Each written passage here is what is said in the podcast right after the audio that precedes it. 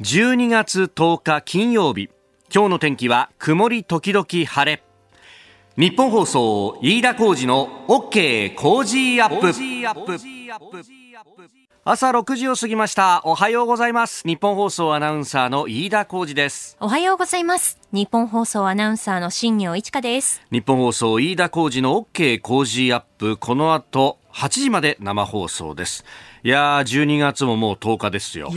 あと20日余りで今年も終わっていく。はい、まあ営業日で考えりゃね、もっともっと短いというか、もうあと10日ちょっとぐらいだよね。そうですよね。ねもう本当にあっという間ですよね。ねあの、朝ですね、あの、毎朝、あタクシーでね、えー、我々出社するんですけれども、どうですか？なんて聞くと、うん、まあ、あの、夜ね、乗ってらっしゃる方もいれば、あの、投資で昼も乗ってるっていう方もいて、で、まあ、あの挨拶回りとかでね、あのたまにですけれども、もう何時間ずっと乗ってるみたいな感じで、まあ、あのちょいちょい降りたり乗ったり降りたりを繰り返しながらで、はいはい、ねえー、そうすると結構あの美味しい稼ぎになるんですよみたいなね、えー、話を聞いたりするんですが、そうか、挨拶回りだよなと。そうですよね。ねまあ、去年はコロナでなかなかそれができづらかったですけれども、うん、今年は、まあ、カレンダー抱えてっていう人も中にはいるかもしれないなというね。ね今年もお世話になりましたということで。ね、うん、であのまあ、挨拶にね、えー、直接来て、えー、カレンダー渡すっていうのもあるし、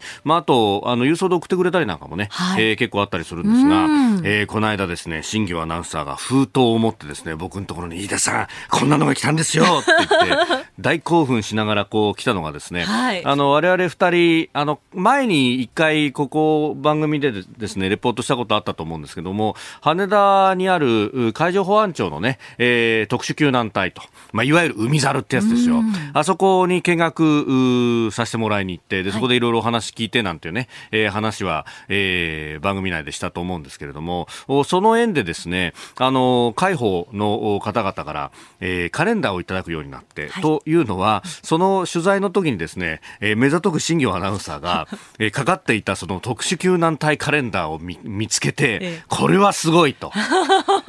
そしたら、あの、向こうの人も気遣ってくれて、いやー、新業さん、あのー、このね、えー、秋秋口に確か取材したと思うんですけど、はい、いや、今月もいいんですけれども、もっといい写真があって言ってですね、あの、遡って見せてくれたんだよね。そうなんですよ。そうすると夏頃の写真が、こう、ムキムキの筋肉があらわになっている写真があったりとかしてね。そうなんですよ。隊員の皆様の。はい。ね。いやこれはすごいと いうところからですね、ご縁をいただいて、はい、で、あのー、介護の方からですね、また、今年も。今年も。ね、だから来年分のカレンダー、ね、そうなんです。送っていただきましたの。手紙がね、添えられていたんです。本当ありがとうございます。そう、わざわざ直筆の手紙までね、添えられていて、ありがとうございます。ありがとうございます。あの、誕生日プレゼントとしては少し時間が経ちすぎましたので、クリスマスプレゼントという感じでしょうか。えー、しかし、あれがあらわになっている写真がなく、お好みでなければ申し訳ありません。あれがあらわになっている写真がなくって、あれ、あれがカタカナで書いてあるんですカタカナで書いてあるんですよ。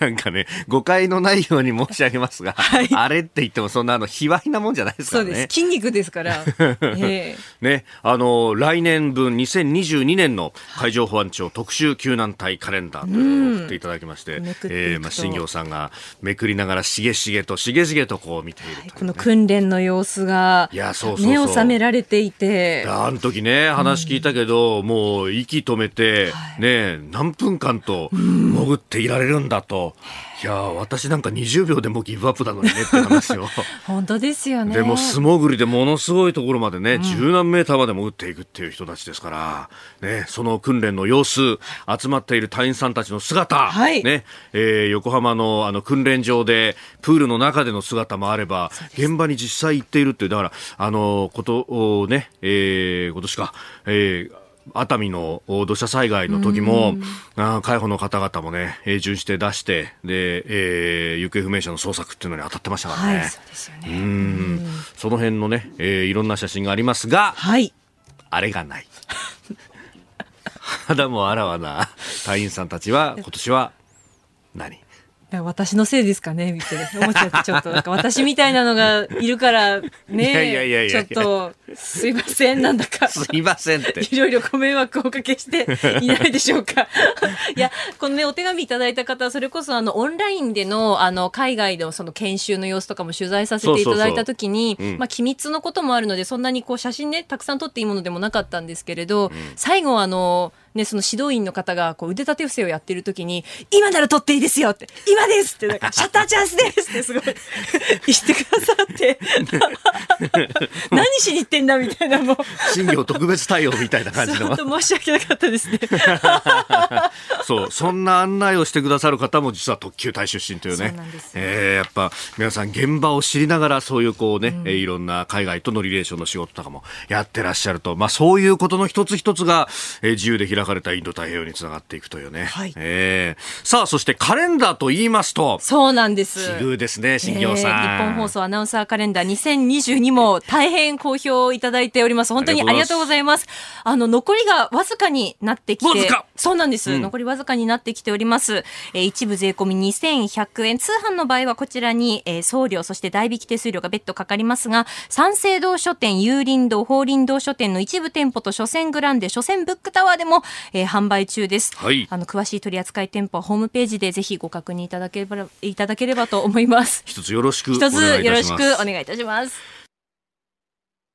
あなたの声を届けますリスナーズオピニオン、えー、OK 工事アップこの番組はリスナーのあなたコメンテーター私田新業アナウンサー番組スタッフみんなで作り上げるニュース番組です、えー、ぜひメールやツイッターでご参加ください。今朝のコメンテーターは評論家の宮崎哲也さん。この後6時半頃からのご登場です、えー、まずはですねあの前回ご出演の時に、えー、本の紹介を次回はしようというふうにおっしゃっていました、えー、イタリアの天才物理学者カルロ・ロベッティの、えー、著書世界は関係でできている、えー、これをご紹介いただきます、えー、そして7時台取り上げるニュースですけれども、えー、まずは10万円給付あの18歳以下のおね、えー、子供にというところですが、えー、全額現金の条件については補正予算後に示すと、えー、補正予算成立後に示す方針というニュース、えー、それから民主主義サミット開幕。来年度の税制改正大綱。そして来年の参議院選挙。7月10日投開票が軸にという話が出てきております、えー、そしてスクープアップはオリンピックと政治について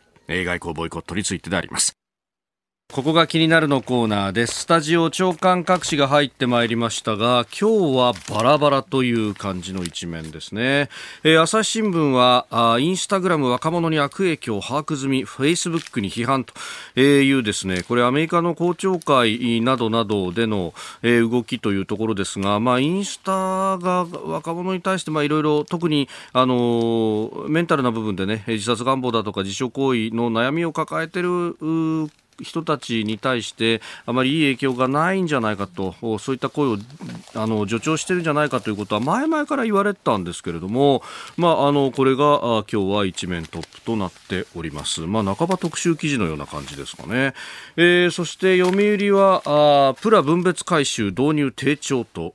いう、えーまあ、プラスチック資源循環促進法というものが、えー、来年、えー、4月に、えー、施行されるというところころなんですけれども、うん、プラゴミね、えー、さらにそれをこう細かく分別するというところで、まあ、自治体に財政負担がかかるというようなこともあってですね、えー、これがまあ、あの、なかなか導入できていないというふうになっております。いやそんなこと言ったってね、こっちはあの、コンビニで袋ももうもらえなくなっちゃってるとかね、えー、いうことを考えると、さらに、さらに細かくって、あれ結構地方によってもいろいろ違うというか、ね、あのー、私、こう、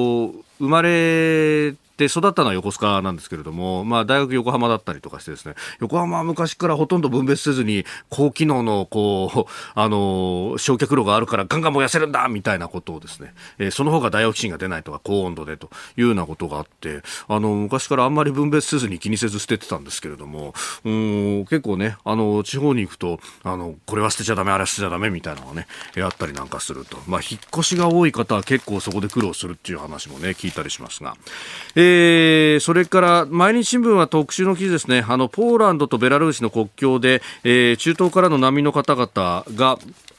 まあ、あの本格的な冬を迎えて、えー、遠に暮れていると、えー、ただ安全な場所へ玄関の森さまよう中東難民という記事を書いております、えー、それから産経は感染症法の改正案について、えー、病床確保へ協定明記ということで、まあ、民間の医療機関との間で、えー、協定、えー、締結の協議に応じる義務を課すであるとか、まあ、あの対応協定に沿って対応しない場合には勧告や名前の公表などということが出てきております。おります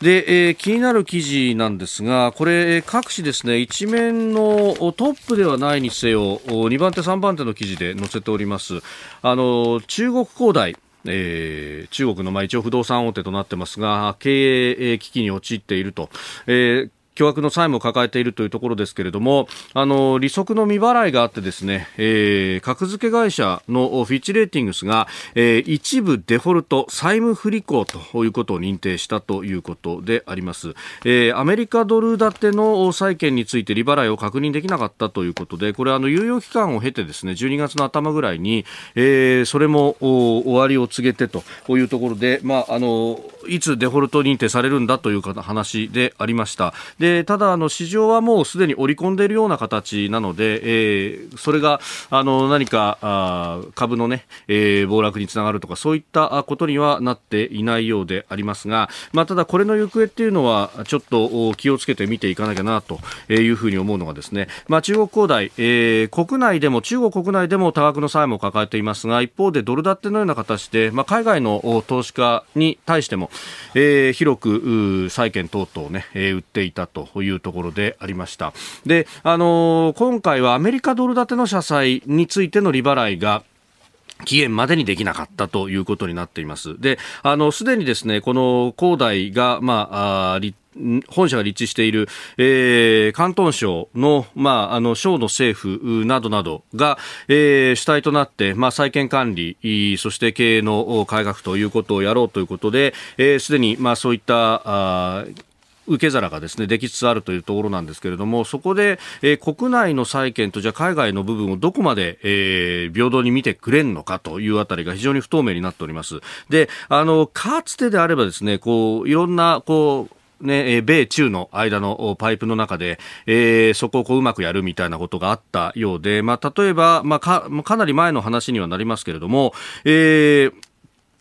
同じ関東のですね、えー、ノンバンクの関東国際信託投資コンスというところがまあ破綻をしたと、ノンバンクの破綻に関して、えー、まあ、どうするんだっていう時に、当時ゴールドマン・サックスに行ったあヘンリー・ポールソンという人、まあ、この人その後、ブ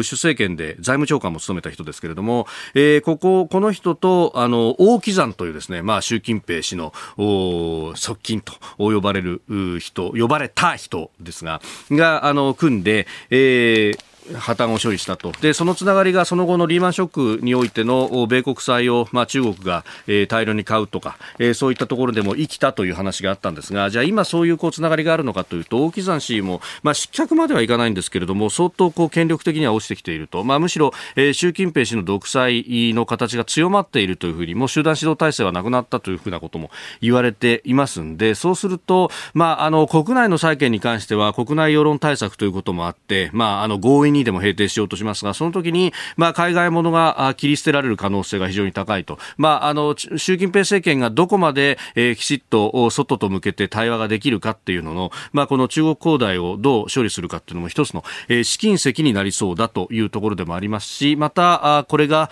えー、北京オリンピック、そしてその先、えー、来年は党大会を控えているというところがありますんで、むしろ内向きになることによって、えー、外の流れが読めずに、えー、暴発するんじゃないかとかいろんなところまで、えー、このこの状況というのはヒントになりそうな、えー、ニュースでもありましたここが気になるでしたここが気になるプラス。この時間からコメンテーターの方々ご登場です。えー、今朝は評論家の宮崎哲也さん、大阪日本放送関西支社からのご登場です。宮崎さんおはようございます。よろしくお願いします。よろしくお願いします。よろしくお願いします。おはようございます。さあ、まず、あの、前回ご出演いただいたときに、はい、えー、次回はちょっと本でもやろうかなっておっしゃっていました。えー、課題図書がですね、NHK 出版から出ております、世界は関係でできているカルロ・ロベッリ著。あの本屋さんで平積みになってますね。そうそうそう、すごい売れてるんですけど、この人はね、はい。あのカルロベロベッティっていうのはちょっと前に、はい。これ赤い本でしょ、ええ関係でできているっていうの。は、青い本を出していて、おそれがね、えっと、時間は存在しないっていう。はい。これもタイトルも衝撃的だしで、ベストセラーになったんでですけど、はい。で次が、この量子論の本で、はい。えー世界は関係でできているっていう本なんですけど、まあ、あのイタリアで10万にに12万部売り上げて、はい。まあ、全世界でも売れているということで、いろんななこう世界的な雑誌とかですね、はい。えー作家とかですね、ええ。科学ジャーナリストとか日本でもあの科学者が物理学者とかが非常にこうお面白い本であると。はい。あのおという評価を出してるんですけど、あの私が注目したのは、はい。あ全体面白いんですよ、ええこのエルあのエルンスト・マッハっていう哲学者の、はい。このお再評価とかですね、はい。科学哲学者の再評価です。面白いんですけど、ボグダーノフとかね面白いんだけれど、はい。あの注目したのはやっぱりこう私仏教者なので、え、え、ナーガールジュナの、はい。えーあの大乗仏教の八宗の祖と言われているナーガールジュナ龍樹っていう人がいるんですはい。ですけどこの人の「うん、中論」という本をですね、はい。取り上げて、えーこれはいかにこのお仏量子論的世界観つまり一言で言うとタイトルにあるように世界は関係でできているはい。というですね、えー要するに独立したものは何一つない、独立してこれ仏教では自称っていうんだけど、はい。自称なるものは一つもなくて全てはあー関係性の中にある。要するにこう相互依存性の中にあって、はい。物事事物というのは存立しているっていうふうなことをこのこの中論を見て、はい。で目目から鱗が落ちたとまで言うんですよ、この人は。こんな、こんな昔、1世紀、2世紀の時代にええ、ここまでカンパしてる人がいたのかといういたのかというくらい驚いてくれてるんで、まあ、このね、えーナーガール・ジュナの解釈に関しては、はい。あのー一つのスタンダードな解釈なんだけど私はやや違う解釈を取るんだけれども、あのーうん、アメリカの分析哲学者が、えっと本英語に翻訳した有名な本があって、はい。中論を、それをお読みになってるんですけど、えー。でこれはねあのこの本自体は、はい。そのオリジナルの原点の中論の本本自体はいい本なんですよ。ん。で彼がさらにそれをこう読んで、はい。あの量子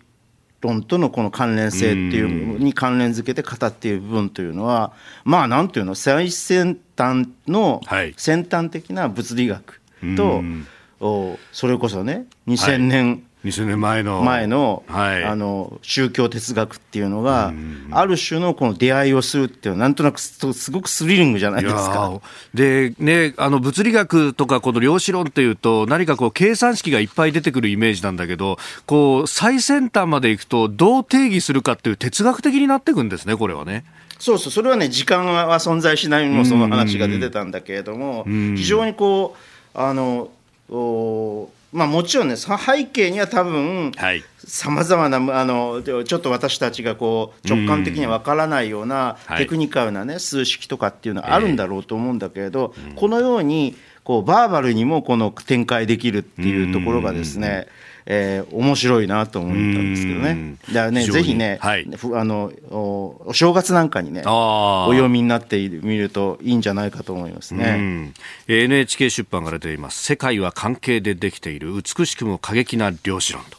えーまずはご紹介でした。今日も8時までお付き合いいただきますよろしくお願いしますここでポッドキャスト YouTube でお聞きのあなたにお知らせです。ラジオのニッポン放送飯田浩二の OK Cozy up 週末増刊号を毎週土曜日の午後に配信しています。1週間のニュースの振り返りそしてこれからのニュースの予定さらに今週の株式市場のまとめと来週の見通しについて伝えています。後半には Cozy up コメンテーターがゲストと対談するコーナー。今月はジャーナリストの有本香里さん。日本の歴史や文化を研究されている白駒ひとみさん登場です。今週のテーマは歴史に学ぶリーダーの条件です。週末もぜひチェックしてください。では C 代最初に取り上げるニュースはこちらです。10万円給付における全額現金の条件補正予算成立後に示す方針。木原誠二官房副長官は昨日の記者会見の中で18歳以下を対象とした10万円相当の給付について地方自治体に全額現金給付を認める条件や運用方法をまとめた指針を補正予算案の成立後速やかに示したいと述べました。補正予算案については与党は今月21日までの臨時国会の会期内での成立を目指しています。まあ、来週予算委員会が立っててで、えー、そこで審議をされ本会議に上呈されというところですが宮崎さん、これなんかずっと揉めてますけれどもどうお考えですか、うん、なんかこう給付についてのね、はい、仕方について給付の仕方についてここまで揉めるんのかという、うん、もうちょっとなんとかなんかなと思います、うんえー、あの前も言ったけど私は基本的に経済政策として見るんだったこれを。はいは私は全額クーポンにした方がいいと思ってるんですよ。うん、需要を作るという意味。あのあの一つにはこの、うん、貯蓄、はい、あだからね、現金と同じように幅広い人のクーポンにして期限だけを切るっていうのが一番いいと思って思ってるんですけど、はい、まあ配布にねこのすごい費用がかかるということなんで、まあそれはなかなかこう政策として、え押し通すのは難しいと。するならば、はいだったらね、私は年内に現金10万円全額出せばいいと。思いますけどね。うんこれね。これ、だから補正予算成立後じゃないと出せないと。いうの,、いうのであこれはまあ現時点でも補正予算を通すことは年内に通すことは不可能ですから、その通りだというふうに言ったでしょうけれど、これ、予備費で出すんですよね、5万円は。そうなんですよね、5万、5万で分けてて、前半5万の現金分は予備費で出すということになってます、ね、私はね、年内に、はい、あの5万あの予備費で出すんだったら、別に国会なんかの承認なんか決議必要ないですから、うん、えっと、なんとかやりくりして、はい、予備費で10万円出せるんじゃないかと。いうふうに思いますけどね。うん全体でまあこれ1兆円から2兆円ぐらいということが言われてますが、まあ予備費は結構積んだはずですよね。積んではではずだから、うん、私は予備費であの年内に10万円と。いうのが出せないことはないと思いますけどねうん確かに、これ、自治体、本当にあの事務をする側のね、えー、声というのが今日あたり、新聞記事には結構載ってますけれども、相当煩雑になるんだと。クーポンでやるととで何回も出すんだったら1回でやってしまいたいっていうのは結構あるみたいですよね。うん、だからそういうことも含めてさ、自治体にこういう事務をさ、うんはい、どんどん自あの基礎自治体に対してさ、しわ寄せをするんじゃなくて、うん、えしかもまあ、要するに年末だからさ、はい、物入りの時期だからさ、えー、その時にあった方がいいじゃないですか、僕ね。それを考えると、とまあ、多少こうやりくり大変なのかもしれないけど、はい、出した方がいいなと思うんですけどね。まあ、木原誠二官房副長官とかね、はい、あの財務省の方でいらっしゃいますからもともとそうですね。財務省の OB でいらっしゃいますんでね、えー、まあ、財務省はひょっとするとそれ難色を示しているのかもしれないね。おまあそうやってえ、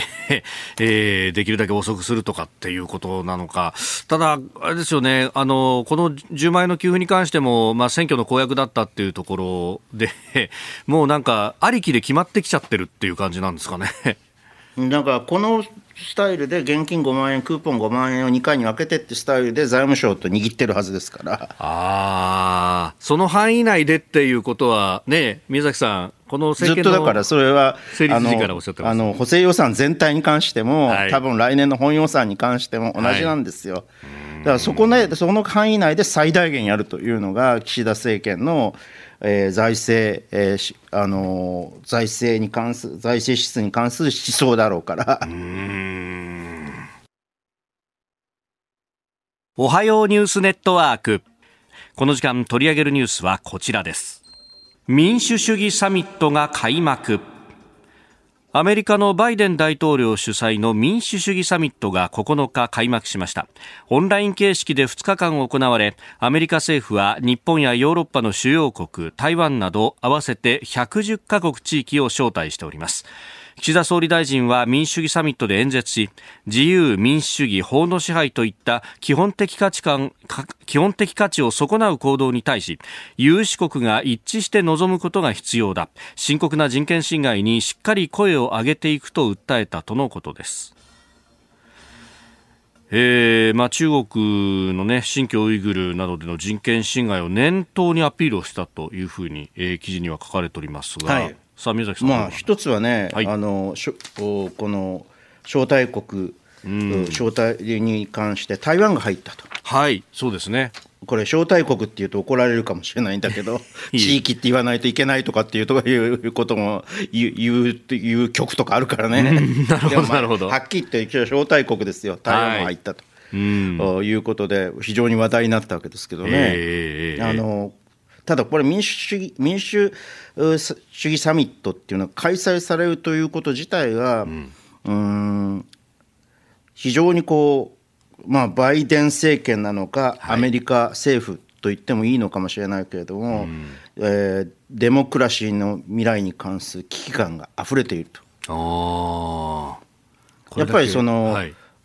中国とか、うん、ロシアのような権威主義的な、うんはい、あまあ、言い方によっては専制主義的なね、えー、かつ覇権主義的な、はい、あその国っていうのが、うんうん、著しく台頭してきている、うん、特に中国だよね、これは。はい、でこれはまあこの経済力もどんどん具備していってるわけ。ロシアは軍事力が。はい、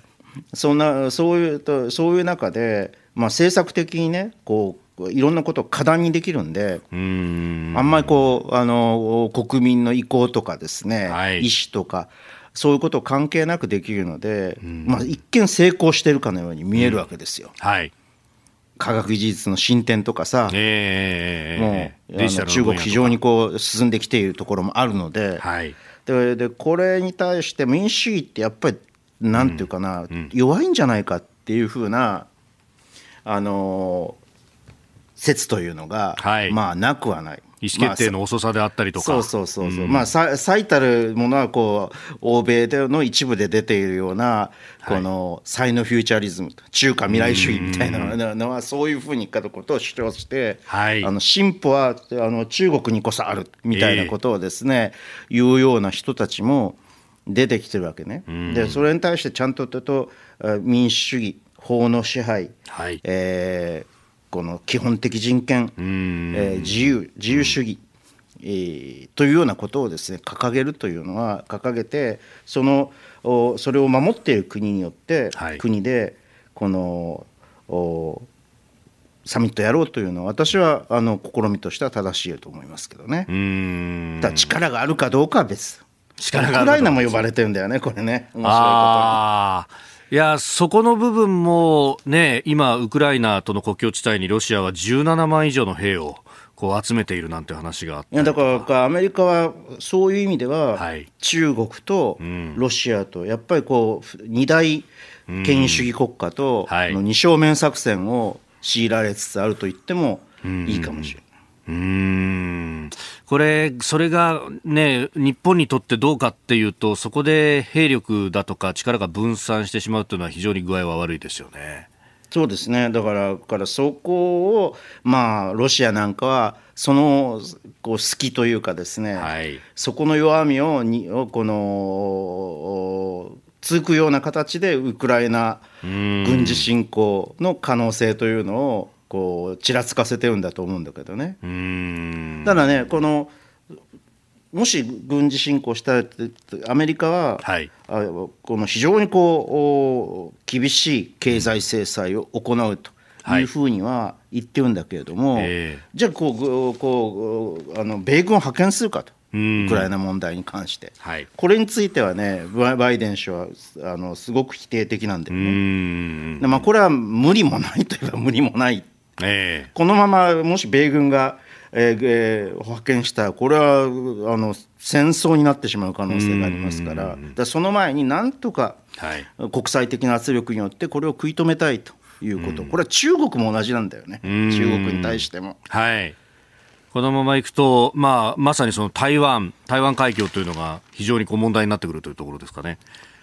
もちろんですね、だから、うん、からあのロシアにはやっぱりウクライナ問題、うん、中国は台湾海峡、台湾問題、そして尖閣問題ということになってくるということですね。まあ、その辺ね、えー、台湾の有事は日本の有事であって、日米同盟の有事なんだと、まあ、あの安倍元総理も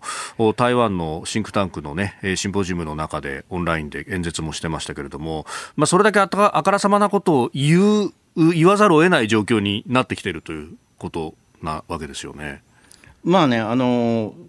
その限りにおいては安倍氏の情勢認識というのは私は正しいと思いますけどね。ただ要するにその日本にとって、はい、えー、まあ、これはまた後で詳しくあのオリンピックのボイコットの件外交的ボイコットのところで話すけれども、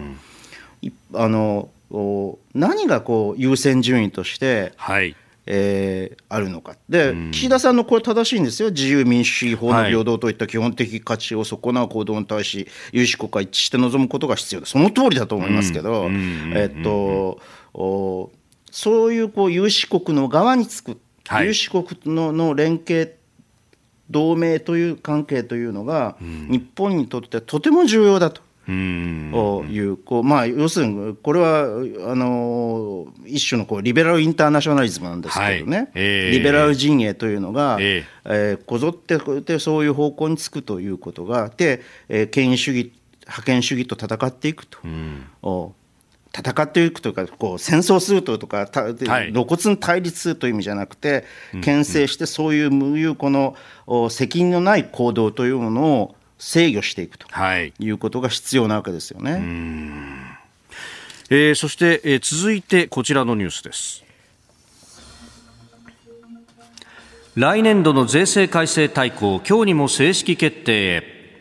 自民公明両党の税制調査会は昨日それぞれ総会を開き2022年度の税制改正の対抗案を取りまとめました。住宅ローン減税は4年間延長した上で所得税などから差し引く控除率を引き下げます。一方で控除期間は原則10年を13年に延長をします。また土地に課す固定資産税も対象や規模を縮小し軽減措置を継続するということです。今日にも自公両党正式決定するとのことです。まあ、この住宅ローンの、ね、減税0.7%に、えー、控除率を引き下げた上で4年延長するということであります。またあの対象の債務残高も減らすというようなことが出ていますね。うんうん、まあどれもあの悪いあの改革ではないですけどね。ただほら例のこの賃上げ減税というか、控除率を、はい、法人税の上げていくっていうのは、はい、果たしてこれ、効くかどうかっていうのが。うんうんうん大企業が最大30%、中小企業は最大40%控除率を大幅に拡充すると。賃上げしたことを条件むしろ賃上げに関して有効だとするならば、はい、大企業を40%にすべきだと思うけどね。大企業の控除率をガーンと高めて。でそれで賃上げに対するインセンティブを強力にかけるっていうのがなんでかというと中小企業は基本的に、はい、あの赤字企業が多くて法人税を支払えてないところが多いので、はいえ。ーえーまあ、とはいえ40%にするというのは悪いことではないんだけれども、うんうんうん、まあ、果たして効果があるのかなっていう。うん。確かにそうですよね。あのそもそもない袖は触れないというところもあるし大企業の方がまが、あ、利益は上げている可能性は高い。私はそしかも税制っていうことでいうと、はい、これは日本日本維新の会とかが主張しているように、何度も申し上げますけれども、はい、消費減税を消費税を、えっと、次元付きで5%、程度にですね、引き下げるということが必要なんじゃないかと思いますけどね。これだってほら物価水準下げるでしょ？そうですね。はい。でもこう消費は喚起するでしょ？これはね悪いところがない。現状日本のあの状況現状に対して悪いところがないやり方なんだよ、はい、外から入ってくるものでこうね油の値段が上がったりとかするコストプッシュのインフレに対してこれ内需を喚起することになるから。そうそうそう。しかもあのー物価水準を下げるわけだからね、あの次元的ではあるけれども、はい、消費税が下がれば物価水準下がるわけですから、これは私は悪くないとあの、今やるべき政策だと思うんですけどね。ここで番組からのお知らせです。いよいよ来週12月13日月曜日からの1週間の Cozy up はこの特別企画題して、目指せ V 字回復激論 Cozy サミット。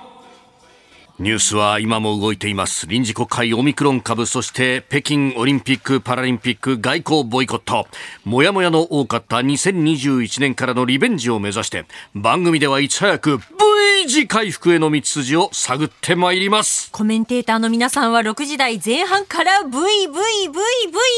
と登場です、うん、月曜日ジャーナリストの須田慎一郎さん。火曜日は LINE の個人情報問題をスクープし新聞協会賞に輝いた朝日新聞編集委員の峰村健二さん。水曜日自由民主党参議院議員の青山茂春さん。木曜日明治大学准教授で経済学者の飯田康之さん。金曜日外交評論家で内閣官房参与の三宅邦彦さんです。そして V 字回復なゲストは13日月曜衆議院選挙で議席の数4倍、はい日本維新の会、えー、馬場信之共同代表、えー、14日火曜日は最下位から日本一を勝ち取ったヤクルトスワローズ高津慎吾監督。さらにここに来てもうお一方決まりました。発表いたします。ドー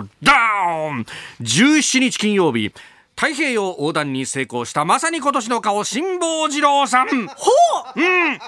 プレゼントは千葉の美味しい新米 Cozy 米5キロがドーンと100人の方に当たります。はい。来週13日月曜日からの1週間の飯田浩二の OK Cozy up、うん、あともうちょっとで V そうなんです。目指せビクトリー。目指せビクトリー。勝利をこの手に。そうなんです。誰を相手にするかといえば打倒赤坂。よろしくお願いします。v! v! さあ続いて教えてニュースキーワードです来年の参議院選挙。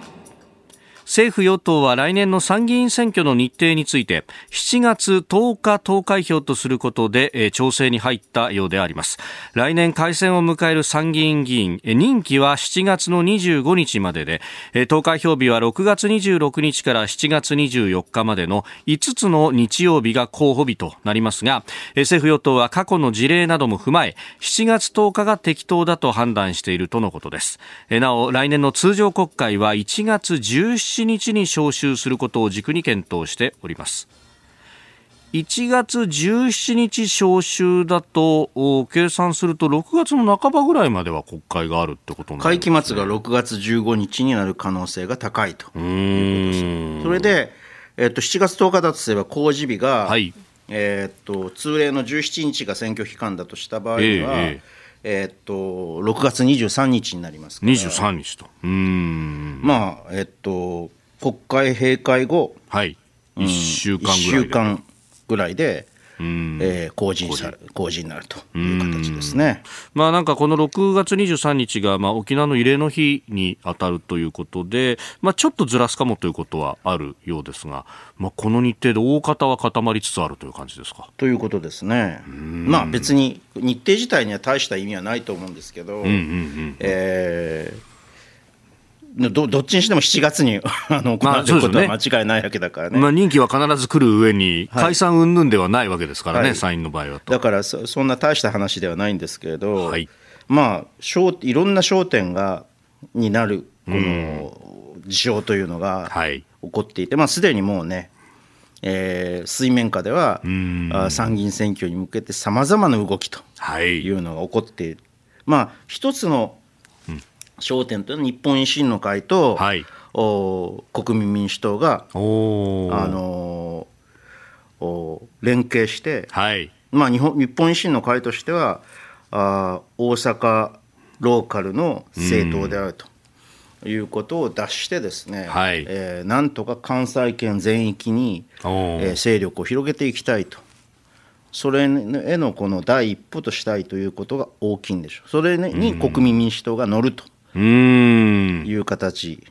ですよね。ともう一つは、はい。えーまあ、泉健太代表、新代表になって、はい、まあ、現実路線と、えー、批判ということばかり、政府の批判与党の批判ということばかりをやめて、うん、えー、現実路線で前向きな政策を打ち出していくということを出されておりますので、まあ、あの多少ないとも代表質問とかではそういうのがあの見えてきたような感じもしますが、これがどういうふうに評価されるのか、立憲民主党内では、まあ、最大の問題は共産党との選挙協力の問題。路線問題ですよね。はい、でまあ泉氏としては前もここので話したけれども、と思うけれども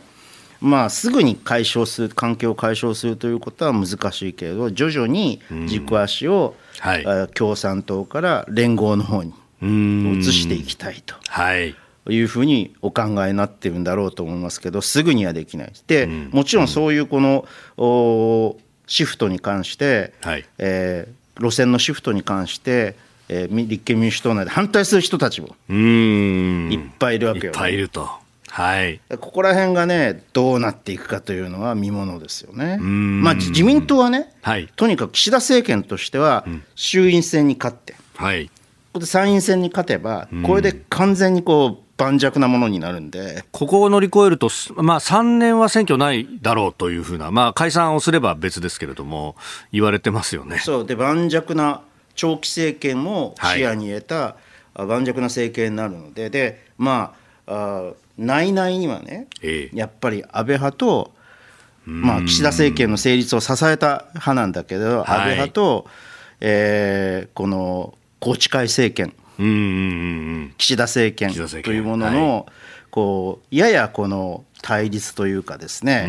えー、圧力がですね強まってきていると。いうことで、何としても岸田氏はこの選挙で勝ち抜いて、えー、党内党内の力というのを盤石にしたいだろうと。そういう図式ですね。その中で私は日々取材活動をやっておるわけですけれど、はい、だここでね勢力図がどうなっていくのかっていうのが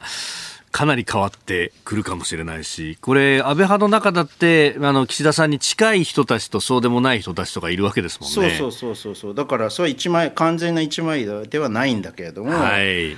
そういうさまざまな人々のですね、えー、えー、議員さん、政治家、ああこの党職員とかですね、うん、そういう人たちの思いを乗せながらですね、はい、いよいよ選挙にあの年が明けたら選挙体制に突入していくんだと思います。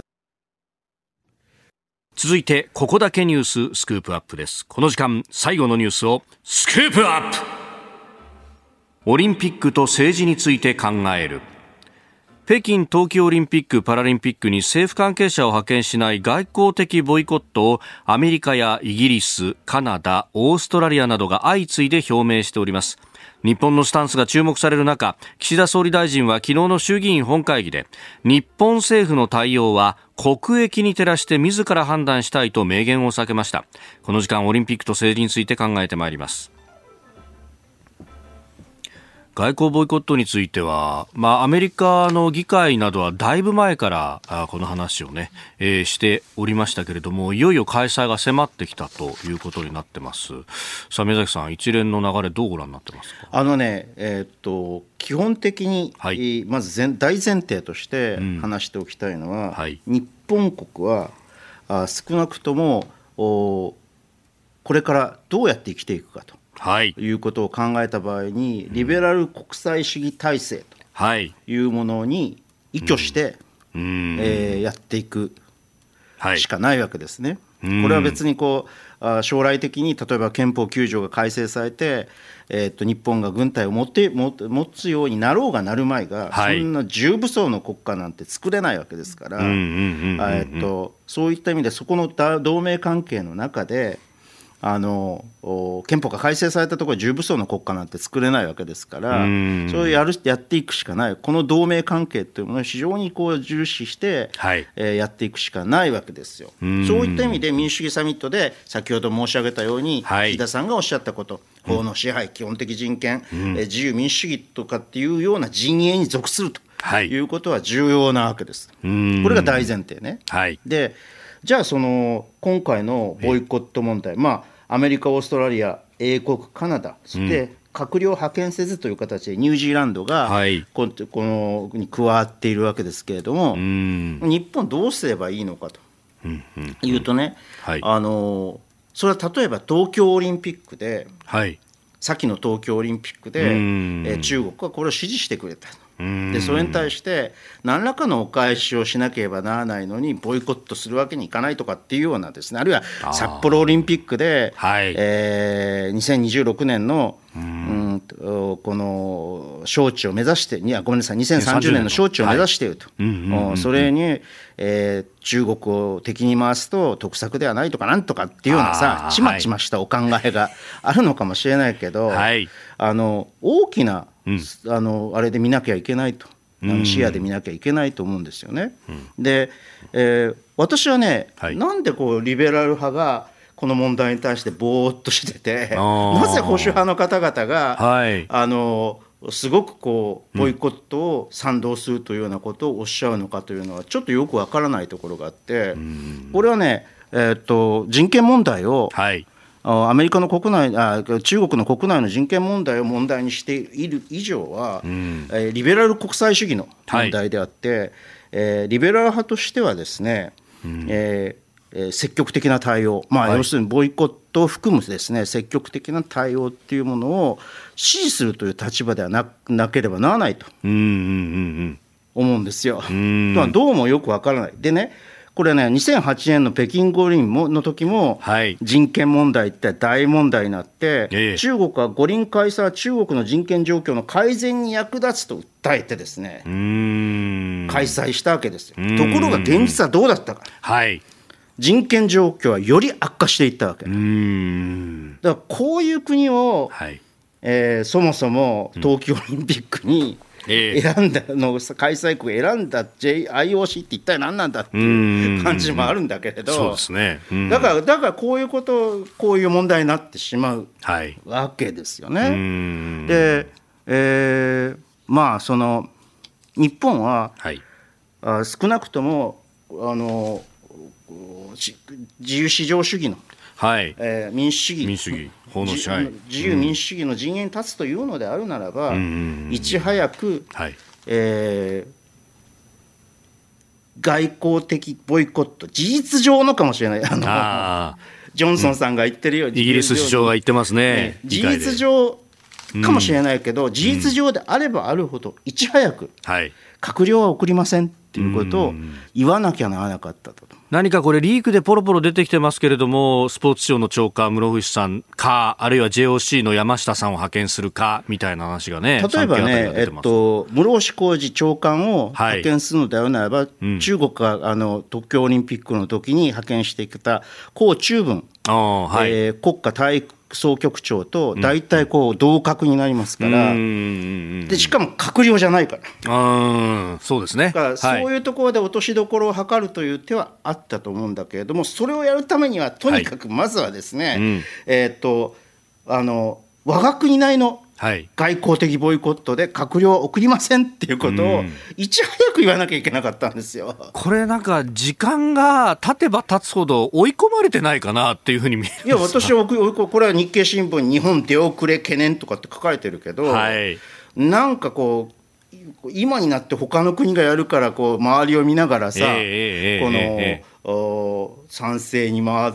賛なんかやっていくとかっていうのもさ、うん、ちょっとこうね、みんなで当たればうんぬんみたいな、ね、で私はよく一番よくなかったのは、はい、あのその、うん、我が国のこの五輪の意義や我が国の外交にとっての意義などを総合的に勘案し、国益の観点から自ら判断していきたいというふうに岸田首相がおっしゃったでしょ、はい、結構前々からそれをおっしゃってますよね、これね記者団に聞かれると。あの他の国はね、はい、人権問題、度重なる人権状況というのが、うん、あの悪化しこそすれ改善されないっていう状況に懸念を示しているわけじゃない、ね、これは、はい、一国の国益の問題ではなくて、価値の問題、まさに、はい、民主主義サミットで岸田総理がおっしゃった基本的な価値、普遍的な価値の問題でしょ、だから国益じゃないんだよ、ナショナルインタレストという言葉は、ここでは用いたらいけないんだ。あそことなんか、天秤にかけてるように見えちゃいますよね、あだから人権と国益、天秤にかけるのかってことそうそうじゃあ、じゃあ国益になるんだったら、抜け駆けだってやるのかっていうようなさ、そういう懸念っていうものを、はい、あのボイコットした国、えー、自由民主主義の側の国にににこうあの広めてしまうわけでしょ？うこれはねあの本当に言っちゃいけない言葉だったと思いますけどね。あしかもそれを昨日の衆院本会議でも使ってるっていうことはそこの危うさに対してどなたか気づいてらっしゃる方がいるのかどうなんだ、だからね、これはねあの一つにはね、はい、やっぱねこう宏池会政権の弱みっていうのが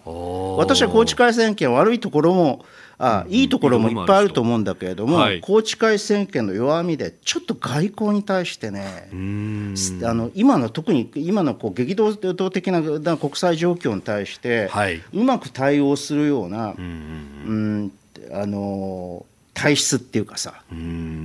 性格っていうかさそういったものがないんだな、はい、だなと欠けてるんだなっていうふうに感じましたけど迅速にね結局だってさ、はいえー、もう状況化すると閣僚遅れませんよ。この状況において閣僚派遣できません、うん、この状況では。これで日本だけがってことになると、何やってんだよってなりますもんね。そうそうだだから、えー、っとそうであるのならば、最初から閣僚を送らないって言えばいいんだよ。うんこの迅速にこう決断するのが難しいっていうのは、やっぱりこう何か柱みたいなものがしっかりしないからっていうことですかね。うん、だから基本的には宏池会というのは、はい、まあ、要するにアメリカを中心にして、うん、えーと、アジア諸国ともなんとかうまくやってでもアメリカが主体なわけ。うん。そそれがあの宏池会の伝統的な外交姿勢だったんだけれど、はい、それではなんかつなかなかあのうまく動かなくなってきているっていうことが、えー、今回露呈した と思うんですよね。そこでこうと天秤をこう、うん、均衡を図るというようなやり方では多分ダメだと。はい、うん。だからじゃあやっぱり日本って価値価値観ないんだなと。あでもねあの欧米もね、はい、このあのボイコットした国も価値観はひょっとしたら建前かもしれないんだよ。これはああくまでやっぱり中国をここで牽制しておいて、はい、えー、なんとか台湾有事を台湾侵攻をこの抑止したいっていう、実は最終的には価値というよりも国益なのかもしれない。だから、あの今回のボイコットは実効性がないっていう意見もあるんだけどつまり人権侵害をこれ、じゃあこのボイコットによって人権状況を改善することができるかというと、うん、これはね、うん、多分できないですよ。劇的に変わるっていうことは劇的に変わるということはできないですよ。はい、はないだって、2008年のさ、あの時だってそうなっちゃったわけだから。結局そうですよね結局そうなっちゃったわけだから。できないけれど、はい、中国に対して、うん、えー、このおリベラル側というか、はい、えー、この自由民主主義側のの側が資本主義の諸国が一致して、えー、これを許さないんだ、うん、ニアリーイコールで国際社会はこれを許さないんだ。見てるぞってこと断念しろと。軍事侵攻なんていうのは、うそういうようなこういうようなこの表明がこの裏にはあるわけよ。でさなんかさよくさこうあのリベラルなの人日本に国内におけるリベラルな人たちがえっと、軍事ではなくて外交で、はい、なんとか戦争を起こらないようにすることが重要だって、えー、こういうこと言うんだよこういうこと。うん、うんうんうん、よく知ってどう考えてるんだっていうところもね。そういうことです。えー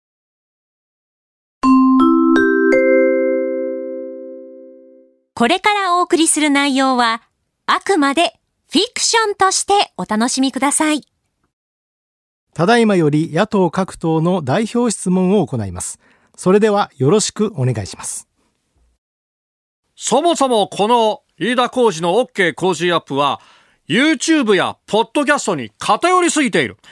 AM や FM の地上波、ラジコ、タイムフリー、エリアフリー、多様性のあるリスナーにこれで平等に接していると言えるんでしょうか？この状況を変えようとはお考えにならないのでしょうか？お答えください。まあ、そもそもの話といたしまして、代表が変わったように思うんですが、まあ、えー、それはそれとしまして、えー、委員ご指摘の通り、新しい資本主義、もとい、新しい聴取スタイル、どのようにお聞きいただいても、番組リスナーということに変わりはありません。いわば、分厚い中間層であります。お聞きのすべての、特に関東、一都、三県の皆様におかれましては、平日朝6時から8時のきっちり2時間、日本放送、有楽町の日本放送で、飯田浩二の OK 工事アップをラジオでお聞きいただいている。このことをですね、え、十分にご認識いただいていると承知しております。え、では次の質問をお願いいたします。今回のプレゼントは千葉の私の出身の千葉の美味しい新米が100人に当たるということですが、これはある意味番組プレゼントの法違反。極論すれば、憲法違反に当たるのではないでしょうかこういう姿勢でいいんでしょうか一部のリスナーだけが利益を得た飯田のミクスは失敗であったと言わざるを得ません。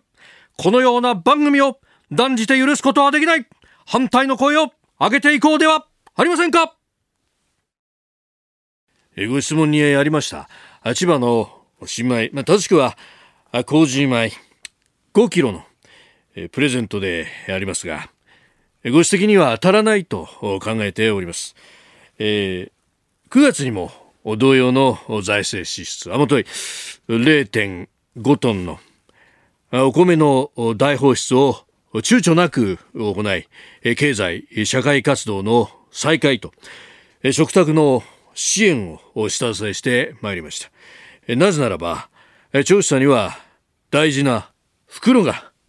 3つあるからであります。胃袋、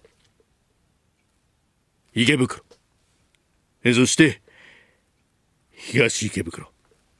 では次の質問お願いします。年末の12月中旬、ある意味、ラジオ界の総選挙のこの時期、我々はリスナーとは近距離、他局とは遠距離、えそして対決より解決を兼ねてから愚直に訴えて、野党共闘とは一線を画してまいりました。批判合戦ではなく、まず政策ありきで、ネットドブ板で戦おうではありませんか。飯田浩二の OK 工事アップ、その意気込みをお聞かせください。屋根を修理するなら、日が照っているうちに限る。えー、米国第35代大統領、ジョン・ F・ ケネディの言葉です。言い換えるならば、ラジオを聞くなら、番組が終わる前に限る。そうです。あなたがお聞きのプログラムは永遠ではありません。若い方風に言えば、押しは押せるうちに押せ。そのためには、あなた方の負託が必要です。日本放送ならできる。日本放送だからできる。我々には三方よしの精神を行いから育んできた歴史があります。だからこそ、リスナーよし、放送局よし、番組関係者よし、このような番組を目指して精進してまいります。大事なことですので、最後に一言申し述べます。飯田浩二の OK 工事アップは、日本放送で平日朝6時から8時の2時間、生放送でお送りしています。ご清聴ありがとうございました。それでは以上をもちまして代表質問を終了いたします。ご協力ありがとうございました。